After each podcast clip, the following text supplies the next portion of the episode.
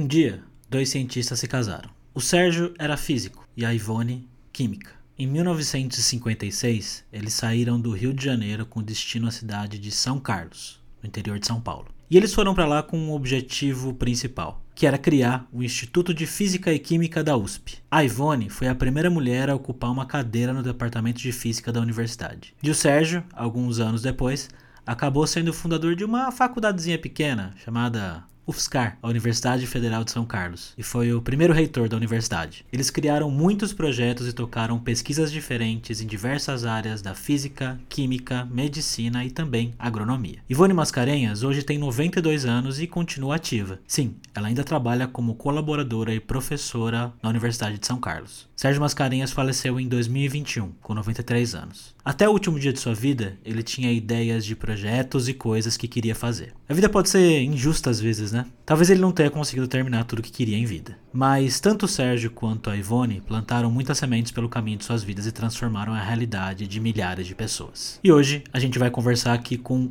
uma dessas pessoas, a neta deles. Yara Mascarenhas. Talvez você não conheça ela por nome, mas eu tenho certeza que conhece o TDC, da Developers Conference, a maior conferência de tecnologia e inovação da América Latina. Assim como os avós, o trabalho da Yara à frente do TDC já impactou e transformou milhares de vidas e abriu portas para muita gente. Hoje a gente conversa com ela sobre sua vida, trabalho e as motivações para continuar tocando um projeto tão complexo.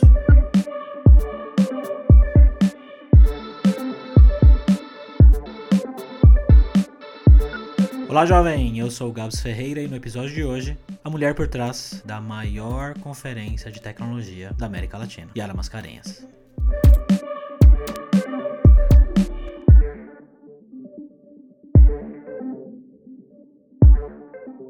Nascida e criada em São Carlos, a Yara cresceu em um ambiente diferente do que a maioria de nós está acostumado. Como se não bastasse ter avós brilhantes, os pais dela também eram cientistas e isso acabou impactando diretamente a maneira com que ela via vida e trabalho.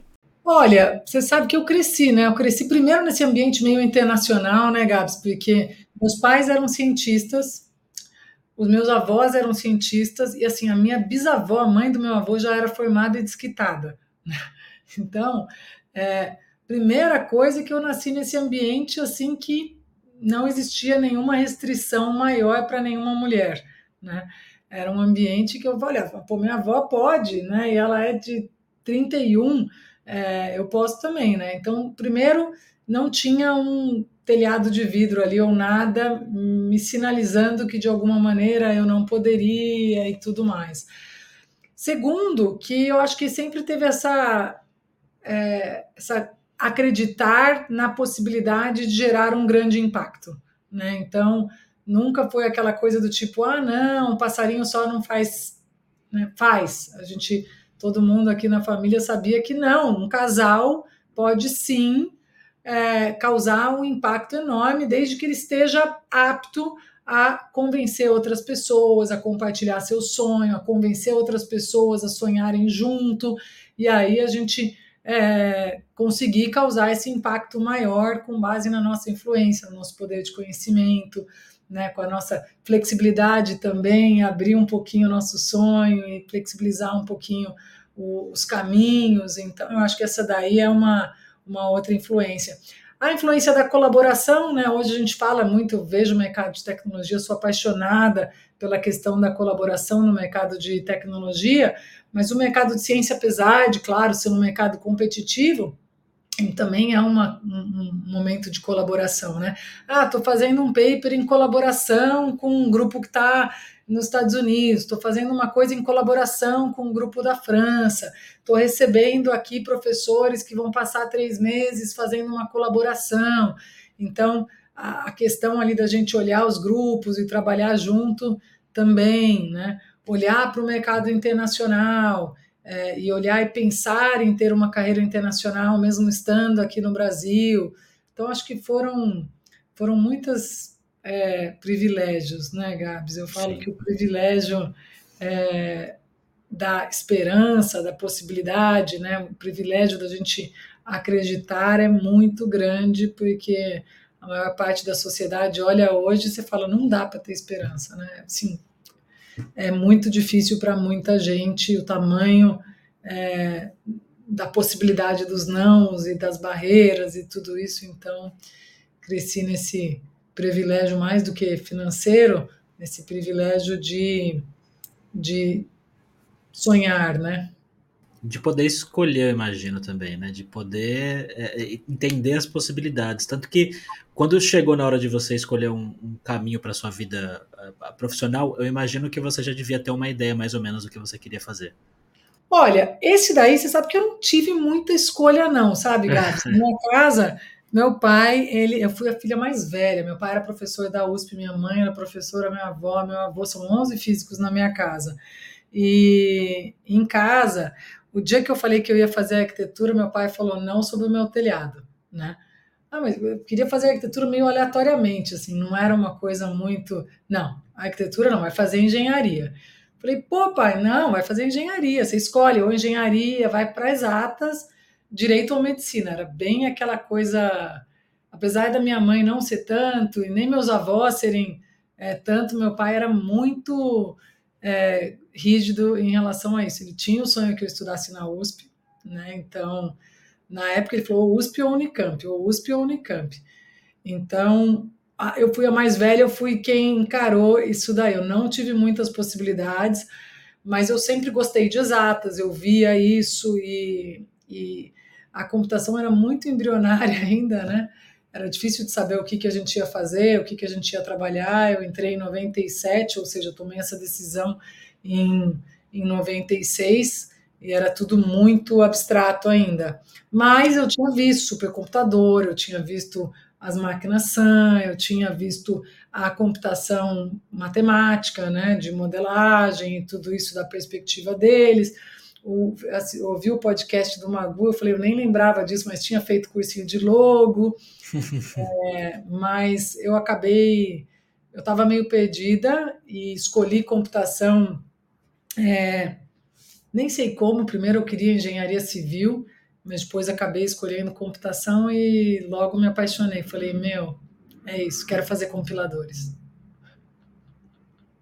E legal, e o seu primeiro emprego, eu tinha até aberto o seu LinkedIn é, é, para olhar aqui as suas, as suas experiências, mas você chegou a trabalhar com, com você chegou a trabalhar no Boticário antes Olha, de ser programador, eu, estagiário? Eu, eu, sempre, eu sempre quis trabalhar, sabe, Gabs? Para é. mim, meu pai ainda brincava comigo, falava que ele falava, não, porque o dinheiro vicia. Não vai trabalhar, não, tem que estudar, porque o dinheiro vicia. A pessoa começa a trabalhar, ela ganha o dinheirinho ali, de repente o dinheiro vicia e você tem que estudar, né? Mas eu é, sempre gostei, tipo, queria ter autonomia, queria ter alguma forma de independência e tudo isso e eu fazia bico, fazia camiseta, fazia silk, fazia essas coisas assim, é, meio maluquinhas, assim, meio né, bico mesmo. É, mas logo eu consegui esse emprego de vendedora do Boticário. E aí eu trabalhei vários verões, natais, férias, finais de semana e tudo.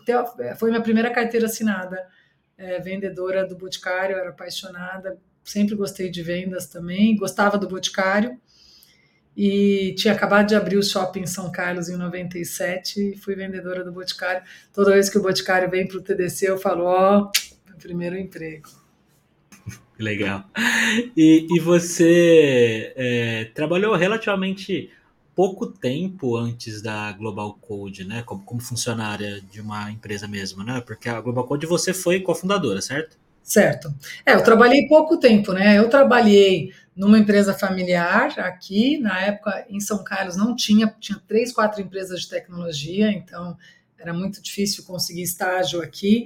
E logo no meu terceiro ano, o meu tio abriu uma empresa de computação para ele via várias possibilidades, ele tinha um estúdio de música, ele via, eu trabalhei com Flash, com PHP, é, trabalhei um pouco com ASP.NET até a gente entender que stack que a gente ia fazer, fiz software para é, coisas de é, equipamentos de radiologia para ensinar a usar, para coisas médicas, que minha tia era dessa, era dessa área, e trabalhei um ano e meio mais ou menos na MZO. Depois eu fui para Accenture, fiz estágio na Accenture, fui contratada, acho que trabalhei um ano mais ou menos, E a gente começou, e aí quando eu conheci o Vinícius, o Bruno e, e tudo isso, a gente começou a fazer cursos é, para a própria Accenture e saí da Accenture e a gente, é, o Vinícius já tinha a Global Code como uma empresa é, que ele usava para emitir notas e tudo, mas a gente acabou ampliando o escopo dela para iniciar com treinamentos e tudo, então, de fato, a minha jornada CLT foi bem curtinha.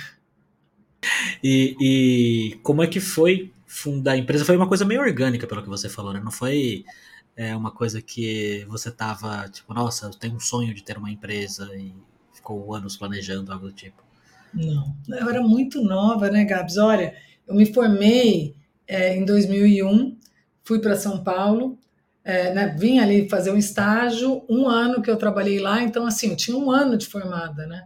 É, eu, eu não tinha, o sonho que eu tinha mesmo era de ser palestrante internacional e viajar o mundo.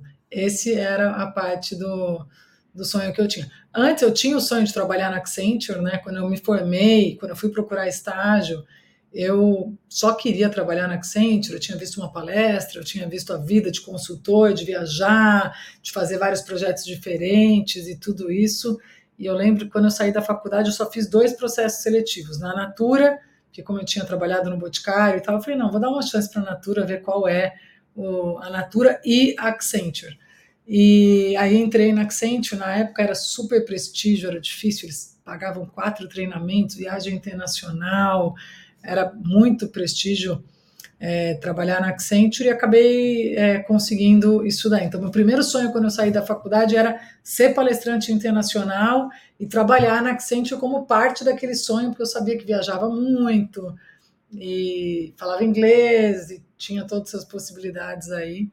Então, foi isso. E depois foi totalmente oportunidade.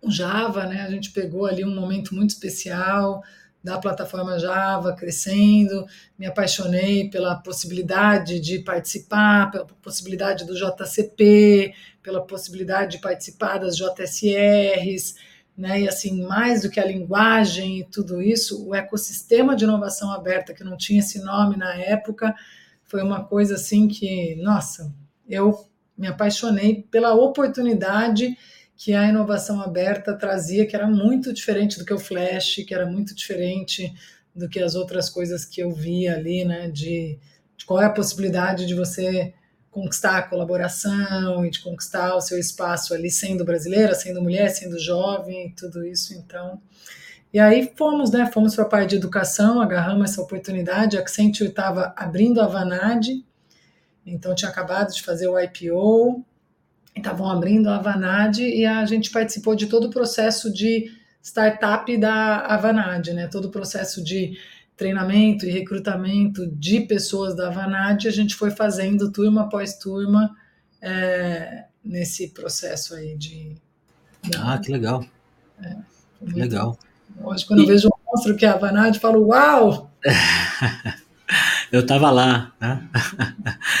e Bom, ser empresária, é, é, né, ter seu próprio negócio é uma coisa que é, é bastante desafiador por N motivos, né? Um, e quando vocês começaram a Global Code, vocês passaram por um, algum tipo de período de, não sei, você vai, acho que acho que posso perguntar mais para você mesmo. Você teve algum momento onde você duvidou que fosse dar certo, onde você pensou que você deveria procurar um emprego, você chegou a falar, meu, eu tô louca, do começo, né? Porque eu imagino que depois de anos, quando o negócio engrenou, né? Mas ali no começo, como é que foi? Ah, no começo estava engrenado, né? A gente nasceu engrenado, reinando sozinho aqui no. É, então, não tinha muita competição nessa época, tinha, né? Não existia ninguém, né? Só existia não. a Sun, a Impacta e a Oracle, né? Não existia é, ninguém. Eu lembro quando o Guilherme e o Paulo foram fazer entrevista para ser instrutor é, da Global Code e tudo, não existia Kaelon nem nada disso. É, então a gente nasceu ali numa oportunidade que não tinha ninguém olhando para o mercado pessoa física, não tinha ninguém fazendo cursos acessíveis e tudo isso, e então a gente participou de uma transformação. Não existia Meetup, a gente foi a primeira empresa do Brasil, primeiro grupo a fazer coisas gratuitas. Então, né, voltando lá em 2001, ninguém fazia nada de graça, não existia o conceito de uma palestra gratuita. Né? Quando a gente lançou o mini curso gratuito, a gente abria, e assim, que a gente abrisse de vaga tinha. Eu lembro da gente alugar a Anshan para fazer para mil pessoas o mini curso de Java 2EE gratuito. Então a gente criou é, a essência da, da, Global Code ela veio com uma plataforma que chamava Open for Education. E aí a gente começou com um mini curso gratuito, a gente foi Brasília, Goiânia, Porto Alegre, Florianópolis, assim, fizemos muito, muito, muito, no momento em que não existia é, esses nenhuma empresa fazendo essas coisas de graça, né? Não existia YouTube, então eu me lembro da gente gravar esses conteúdos em vídeo, em DVD, porque não tinha como distribuir, não tinha YouTube, colocar no site era muito caro. Então acho que a, a Global Code ela veio com um conceito e valores e visão assim muito meus e do Vinícius do que, que a gente queria para o mundo, do que, que a gente queria para nós e, e, de tudo isso. E depois eu tive a felicidade de ser mãe jovem também, então é, nisso, né, eu abri a empresa em 2001, em 2004 eu tive a minha filha, né, a Maria, minha filha mais velha. E junto com a minha filha, a nossa filha, veio uma, uma decisão, um pouquinho depois, eu não sei, acho, acho que essa decisão talvez já tenha vindo com, a, com o meu segundo filho, eu não me lembro exatamente, mas é, eu lembro que a gente, em algum momento da nossa vida, a gente falou, não queremos ser milionário, né? Eu e o Vinícius, a gente falou: não queremos ser milionário, não faz parte. Ser rico é ter tempo, ser rico é ter vida, ser rico é fazer o que a gente quer, o que a gente gosta e tudo isso. E aí a gente deu uma palestra no TDC em Florianópolis, então acho que foi um pouco depois, TDC, acho que foi em Florianópolis, e que era ser rico sem ser rico. E aí quando a gente teve essa libertação, né, da vontade de ser milionário antes dos 30 e tudo aquilo, é, todo o empreendedorismo mudou de cara, né, Gabs? Porque quando você está a todo custo buscando ser milionário e tudo mais, você tem uma expectativa, quando está correndo atrás do seu projeto, você tem uma outra visão de tudo aquilo. Então, é, você me falar, já pensou em trabalhar para outra pessoa? Não. Olha, na verdade, sim, tá certo? Eduardo Suplicy, se ele me ligasse e falasse, Yara, quero você para trabalhar na renda básica universal, vem aqui comigo, me chama, tá certo? Mas assim, que projeto, tá certo? Tinha que ser um desse, né? Então, é, hoje eu nunca pensei que não ia dar certo, porque é isso, não, dar certo não era ser milionário, né? É, dar certo é construir, é fazer, gerar resultado, é ter meu padrão de vida, é ter meus filhos, é viajar, é é uma coisa que eu sei que é possível. Então, é, tive muitas crises, tive muito problema, encaramos, subimos, descemos. Acho hoje que eu sou uma empreendedora madura e com todos os tombos que eu já levei, mas é, não consigo pensar em mudar totalmente a chave. Assim, acho que eu estou mentindo para você, Gabs. Teve um, um, momento que a gente queria muito ir para os Estados Unidos e morar na Califórnia. Ah. Mas mesmo, mesmo nesse momento, cada vez que eu pensei na possibilidade de trabalhar para outra empresa, era sempre assim como a última alternativa, né? Quem de nós dois vai trabalhar para outra empresa e quem vai continuar dedicado ao TDC, como a gente pode fazer isso remotamente, tudo isso. Então, sou apaixonada pela vida empreendedora e sou apaixonada pelo projeto, mesmo porque eu mudo o projeto quando eu quero, né? Nessa época aí que vocês começaram a, a Global Code, eventualmente começaram a fazer coisas que não tinha ninguém fazendo na época, como que era a percepção do, do mercado, assim? Um, do tipo, tá louco, vai fazer evento de graça, vai botar mil pessoas no lugar, sabe? Acho que, não sei se a mentalidade das pessoas na época estava alinhada com esse tipo de coisa. Como é que foi isso? Ai, Gabi, você sabe que é, era tudo tão intenso, né? Então, é, eu a, foi tudo muito intenso, porque é isso, a gente fazia, lotava, abria, vendia, a gente viajava, a gente conseguiu né, começar a ser aprovado no Java One, dar palestra fora do Brasil, e depois isso começou a abrir várias portas internacionais, né? E a gente tinha um padrão de vida é, que era bom o suficiente para a gente poder fazer essas viagens e tudo isso.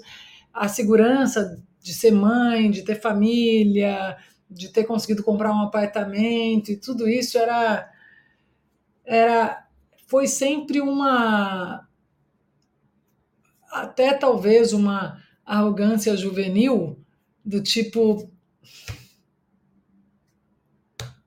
entendeu de assim da gente ligar pouco pro pro que as pessoas estavam achando e, e tudo mais porque é muito parecido com o que eu vejo no TDC hoje. Alguém reclama, alguém tá, tá, tá, mas daí eu olho o LinkedIn, eu vejo o que está gerando para a pessoa que está lá, para a pessoa voluntária, para a pessoa palestrante, o que, que representa na carreira, o que, que tudo isso que eu falo, qual é o resultado? Né? Qual é o resultado que eu gero, qual o resultado que eu estou vendo e tudo mais. Né? Então, me lembro quando eu fui para a Hotmart e um dos sócios estava lá, e a Hotmart já era gigante, né? isso aí em 2019 e ele falou para mim, pô, me lembro do mini curso gratuito de Java 2EE, eu fui lá, eu estava lá, né? Você fala, pô, é, é isso, né? O impacto que a gente é, vai causando e vai tendo, e as mudanças de mercado. É, quando a gente criou o curso que era barato, né? No começo a gente criou o curso, era 9 de 200, era um curso de quatro meses. Quando a gente fez isso, automaticamente o mercado todo teve que mudar, teve que se adaptar para aquele preço, para aquela realidade, para aqueles formatos. É, então, é, a gente teve muita sorte também com as pessoas e com feedback e tudo, e tudo isso. Mas eu acho que a arrogância juvenil, que acho que todo mundo que estava na minha idade naquele momento, no mundo Java, né, e sou Java, e Guji, Kaelon, e tudo isso, a gente estava naquele momento na crista da onda, com tudo dando certo, e uma arrogância hoje que eu olho, né, às vezes nos adolescentes, nos meus filhos e tudo, falo, nossa, arrogância juvenil que nos impede às vezes de ver coisas, mas ao mesmo tempo também nos protege um pouco da, das influências externas, para o bem e para o mal, né? Sim, sim. E que, que idade você tinha nessa época? Você falou da arrogância juvenil? Olha, quando a gente começou a Global Code, isso foi em 2001, eu tinha, ó, em 2004 eu tinha 24 anos. Então, foi menos, né? Eu tinha 22 anos, 21 anos. Boa. E quando foi que nasceu o TDC? Olha, o TDC, ele nasceu em 2007, né? Em 2007 a gente ia todos os anos para o Java One, sem internet, sem nada, e quando a gente ia era espetacular, né? Na época eu escrevia para Java Magazine, então eu ia com um crachazão de imprensa, podia conversar com todo mundo. É, né? Ah, vou entrevistar o James Gosling, vou entrevistar o Ed Burns, vou entrevistar o fulano, fulana, e a gente tinha acesso às pessoas que estavam fazendo as tecnologias, e aquilo, né, sem internet, era tudo muito mais escasso, e, né, e, e, então a gente via as coisas em primeira mão, era tudo muito show, e aquilo trazia uma energia para nós que gerava uma motivação e assim era um auge. A gente ia com uma, um grupo brasileiro, 10, 15 pessoas, numa batalha ali para ter uma palestra selecionada e viver a experiência internacional, a experiência é, de conversar com essas pessoas, de comer aquelas comidas, né, de estar no meio de gente grande. E surgiu a vontade de viabilizar esse sentimento também para as pessoas brasileiras. Né? Eu me lembro, por exemplo, quando o Floyd Marinesco do, da Kikon, antes dele é, ser o Floyd Marinesco da Kikon, quando ele escreveu o primeiro livro e tudo isso, ele também bem jovenzinho, eu entrevistei ele e tudo mais é, lá e a gente acabou se tornando amigos e tudo, mas era aquela coisa, né? Tava tudo começando, tava tudo acontecendo. O Bruno Guise não tinha ainda RD, estava ali um dos, um dos Java Champions mais jovens de todos, então era muito essa vontade de, de trazer esse impacto, essa possibilidade, tudo isso para a comunidade brasileira. Então, quando a gente fez em 2007, a gente trouxe um evento que tinha palestrantes internacionais e que a gente queria causar esse é, impacto na, no ano das pessoas como sendo um grande ponto de motivação, de inspiração, de visualizar oportunidades. Então, começou em 2007 como um evento totalmente focado em Java, né? no meio é, da ascensão do Agile, é, numa batalha aí é, dos métodos ágeis e do open source e tudo mais. Então, surgiu em 2007 como um evento brasileiro com a ideia de trazer essa energia, essa inspiração que funcionavam tanto para nós, e a gente queria trazer isso para outras centenas e milhares de pessoas, né? Boa, eu, tô, eu joguei TDC 2007 aqui no Google, mas eu, eu achei uma página de 2008. 2008, na verdade. É, e vocês, vocês têm um sistema por trás do TDC que parece que era da Global Code. É o mesmo sistema desde sempre? É o mesmo sistema desde sempre, né? A gente, a gente, assim, claro que muita coisa foi mudando e sim, tudo sim. isso, mas é, a gente tem o GES é, que está ali atrás com os dados e juntando. Até hoje a gente tem os, os cadastros, né? Quem participou, o histórico de palestras, o histórico de coordenação, o histórico de participações. Então a gente tem gente aí que eu falo, nossa, você passou por aqui.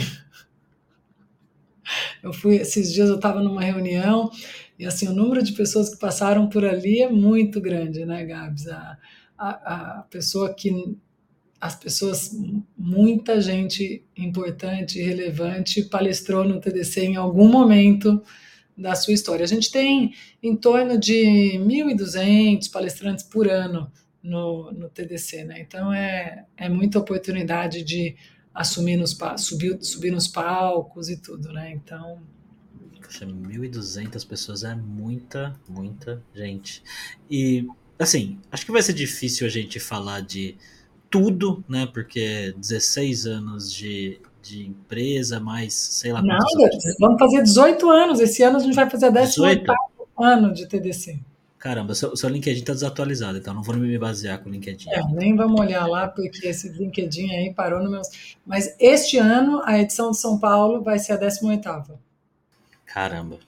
18 e da Global Code foi. A Global Code 2001. quando?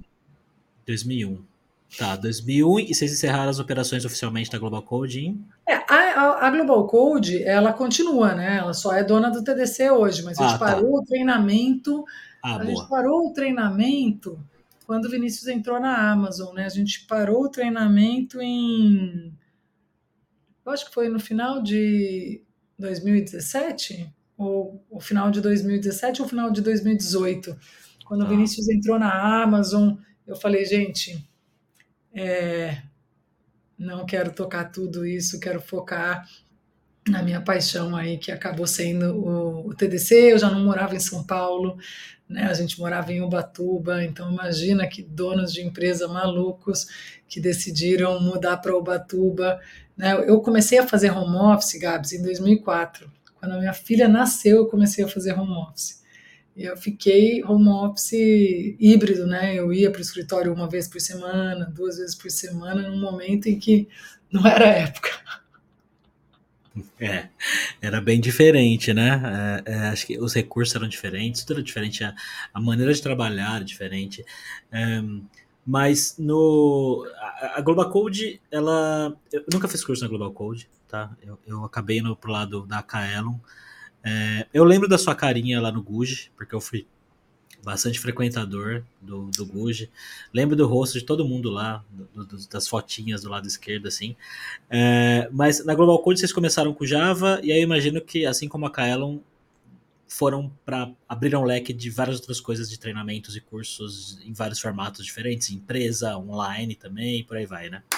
É, a gente foi para Android, para Agile, né? a gente foi para Spring, para várias coisas aí é, diferentes. Mas o TDC já em 2010 ele ficou grande, né, é, Gabs? Em 2010 foi o ano que a gente fez a virada e eu comecei a olhar muito para o TDC, para a inovação, para o que a gente podia fazer ali, tudo isso. Mas é, a gente trouxe um formato híbrido no, na Global Code um pouco antes da hora, né? A gente trouxe o, o híbrido ao vivo é, no momento que o mercado não estava ainda pronto para isso, né? As transmissões ao vivo, a pessoa podia escolher a modalidade, se ela queria ir no presencial, se ela queria ir para o digital, no dia que ela não precisasse, ela, ela vinha, depois assistia as aulas gravadas, e era um pouco precoce, né, no momento que, que a gente lançou isso daí, em termos de ferramenta, em termos de, desde qualidade de link, tudo isso, mas é, eu gostei muito né, de atuar com treinamento em company, é, milhares de pessoas passaram por ali. Mas em 2010, quando a gente, quando eu consegui, eu, Vinícius, Bruno e tudo isso, é, ter uma dimensão mais clara do que, que era a inovação aberta, para mim foi uma, uma, uma história sem retorno, né?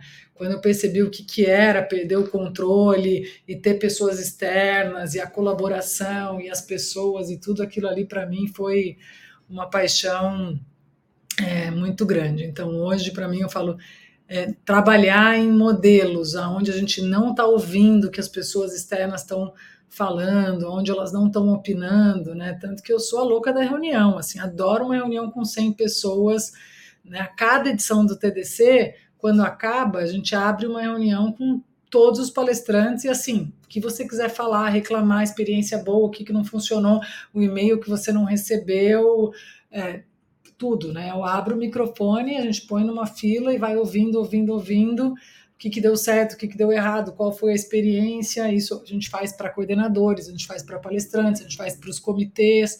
Então, esse envolvimento das pessoas, essa visão que as pessoas têm, que muitas vezes eu não tenho, porque eu estou lá na sala, na stadium e tal, para mim é, é, é, impagável, assim, né? Eu prefiro a decisão um pouco mais lenta. Todo mundo falava que o Java é lento, que os processos de tomada de decisão no Java são lentos, porque você ia lá, tinha o Java Community Process, tinha que ouvir a IBM, tinha que ouvir o Google, tinha que ouvir o Twitter, até tomar a decisão, o outro que estava tomando a decisão sozinho já tinha feito duas versões, né? E eu gosto muito disso, Gabs. Eu gosto muito de ter a participação das pessoas, ouvir opinião, fazer uma pesquisa. É, é, me dá muito prazer de ver o resultado do, do coletivo. É, é, engraçado ouvir você falar assim. Engraçado não, mas é, você comentou, né, que de vez em quando aparecem algumas pessoas é, criticando o evento, falando de preço, ah, que paga fulano não paga ciclano, enfim, tem várias coisas que de vez em quando as pessoas levantam aí as questões na, na internet, né?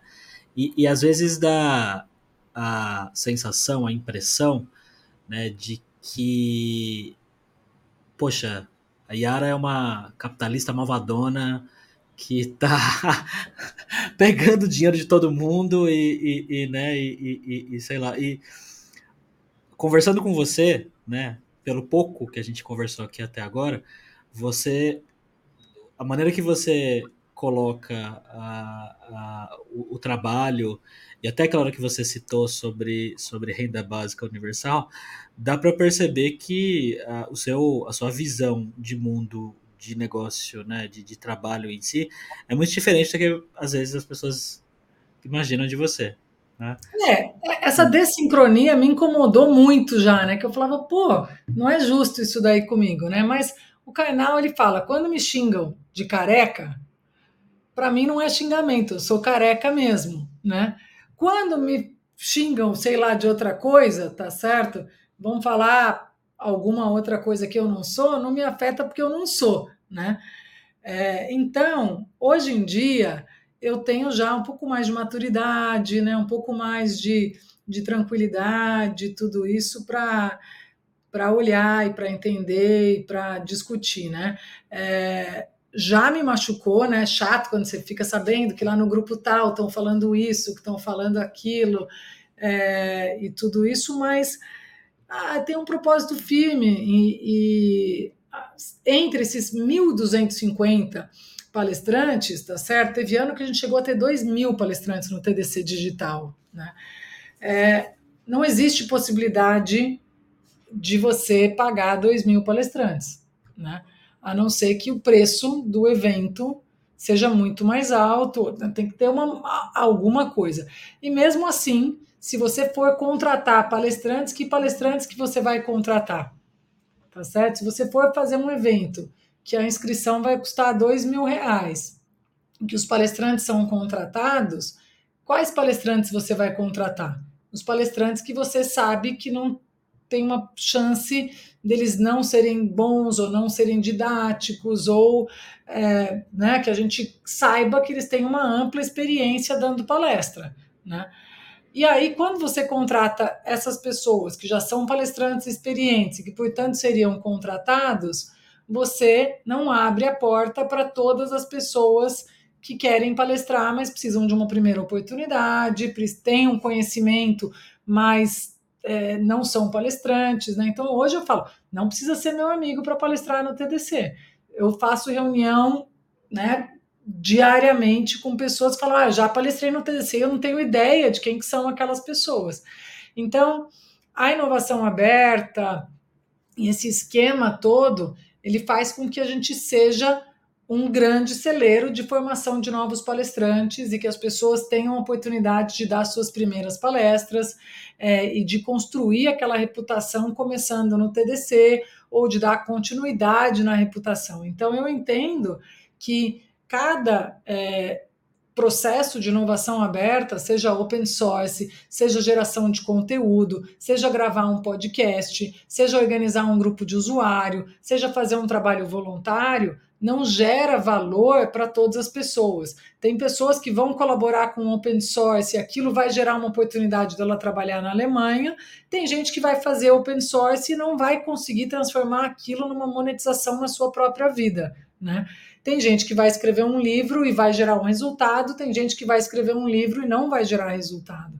Então, é, trabalhar a sua autoridade, dar palestra, viajar para eventos, ele vai gerar resultado para um tipo de pessoa, né? Ou para algumas pessoas e não para todas. Então, eu viajei para os Estados Unidos para dar palestra de graça, pagando para ir viajar por várias vezes. Gerou resultado? Para mim, gerou. Né? Para mim, gerou a possibilidade de ser convidada para dar uma palestra na Suécia, aonde eu também paguei para ir. Né? Eu paguei a passagem, eu paguei a hospedagem, eu fiquei sem trabalhar para ir dar uma palestra de graça na Suécia, e outra em Portugal, e outra na Índia, e outra na Alemanha. Né? E eu te listo aqui quantos países eu paguei para ir viajar, até que um dia eu virei Java Champion e consegui um subsídio da Oracle para me dar a passagem, por exemplo, para ir. Então, é, a estratégia de carreira, de compartilhar conhecimento, de gerar conteúdo, ela funciona para alguns e não funciona para outros. E depende do momento, depende da família, depende do fato. Te dá prazer ir para Florianópolis? Se não faz parte do seu prazer e de tudo isso, fica tudo muito mais difícil. Se ir dar uma palestra no TDC Florianópolis, você faz um pouco de turismo, se diverte, relaxa, aprende, assiste o evento, engaja, também palestra, aumenta a sua reputação e aquilo faz parte de um conjunto maior, né? Então é muito difícil a gente ter uma situação em que a gente vai conseguir ter uma oferta que é boa para todo mundo. Fatalmente, para algumas pessoas vai ser a melhor experiência participar e palestrar no TDC, e para outras vai ser, hum, não foi, né? não ah. gerou o resultado que eu gostaria.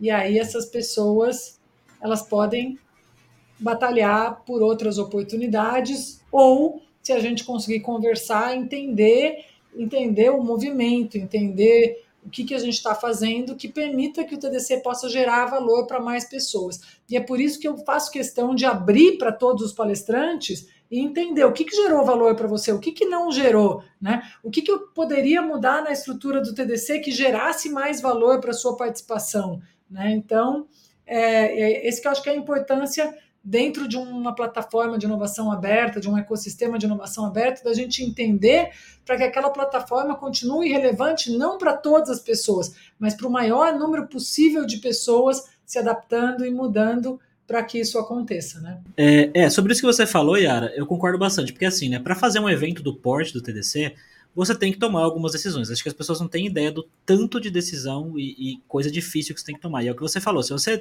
optasse por, não, beleza, vou contratar e pagar palestrantes, você adiciona algumas camadas de problemas aí, né? Que é, primeiro, beleza, se eu vou pagar, eu vou ter que, meu, é, é, é, filtrar muito mais forte do que né, a, a, curadoria, a maneira de lidar com a submissão já é totalmente diferente quando você paga e contrata.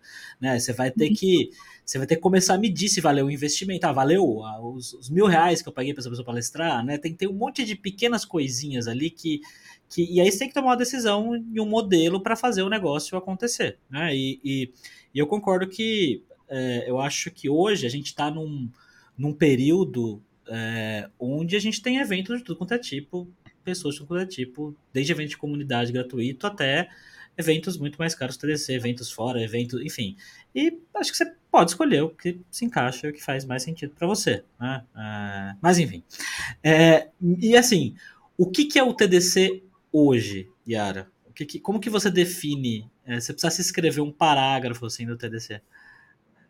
Olha, hoje eu considero que o TDC é uma plataforma de inovação aberta é, de pessoas, palestrantes, participantes, empresas de tecnologia é, que atuam na capacitação, na formação, na inspiração de profissionais de, de tecnologia. Então, é, a ideia é que todos os processos sejam abertos, que as oportunidades estejam ali, bem documentadas, é, e que as pessoas ocupem esses espaços o máximo possível é, com a abertura, com a governança que tem os princípios de diversidade, de acessibilidade, de inclusão, é, de diversidade geográfica, de diversidade de temas e tópicos em empresas. Né? Então, a gente sempre olha para a diversidade pensando em ter vários provedores de nuvem, várias linguagens.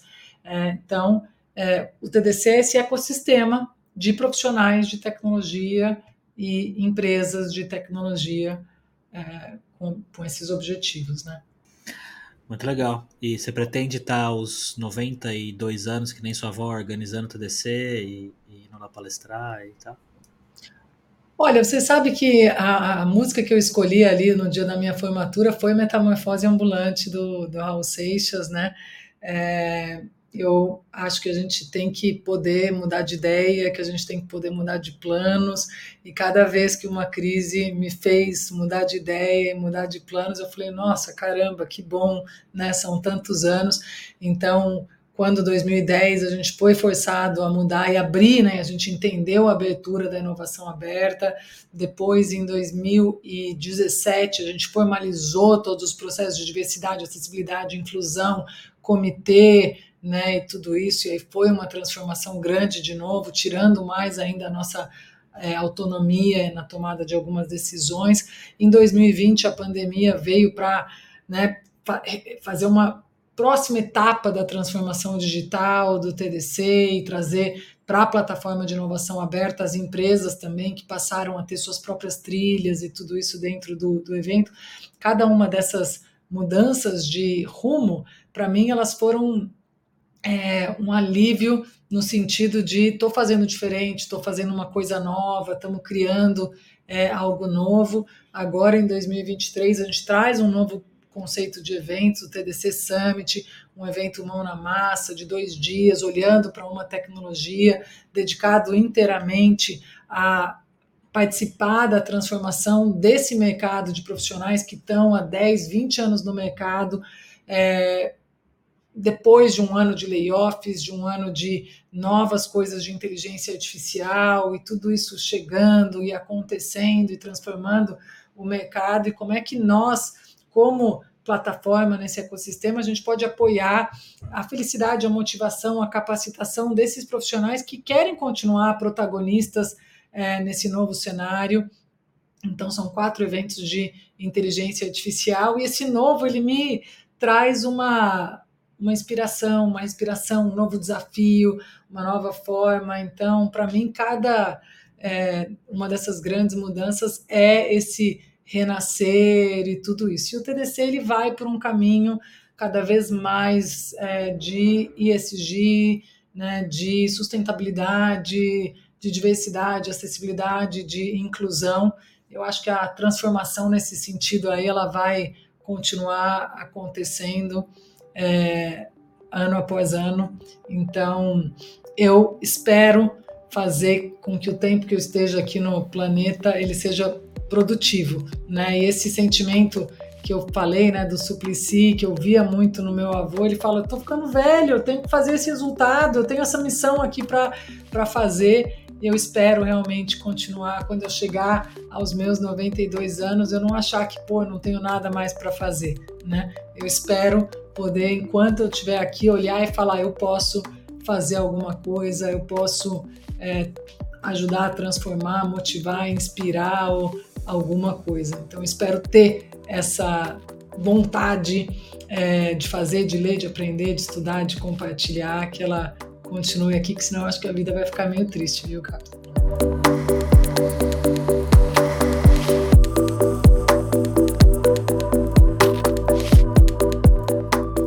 Queria agradecer a presença da Yara aqui, dar os parabéns para ela por todo esse trabalho à frente do TDC, da Global Code e os outros projetos com os quais ela se envolveu ao longo dos anos.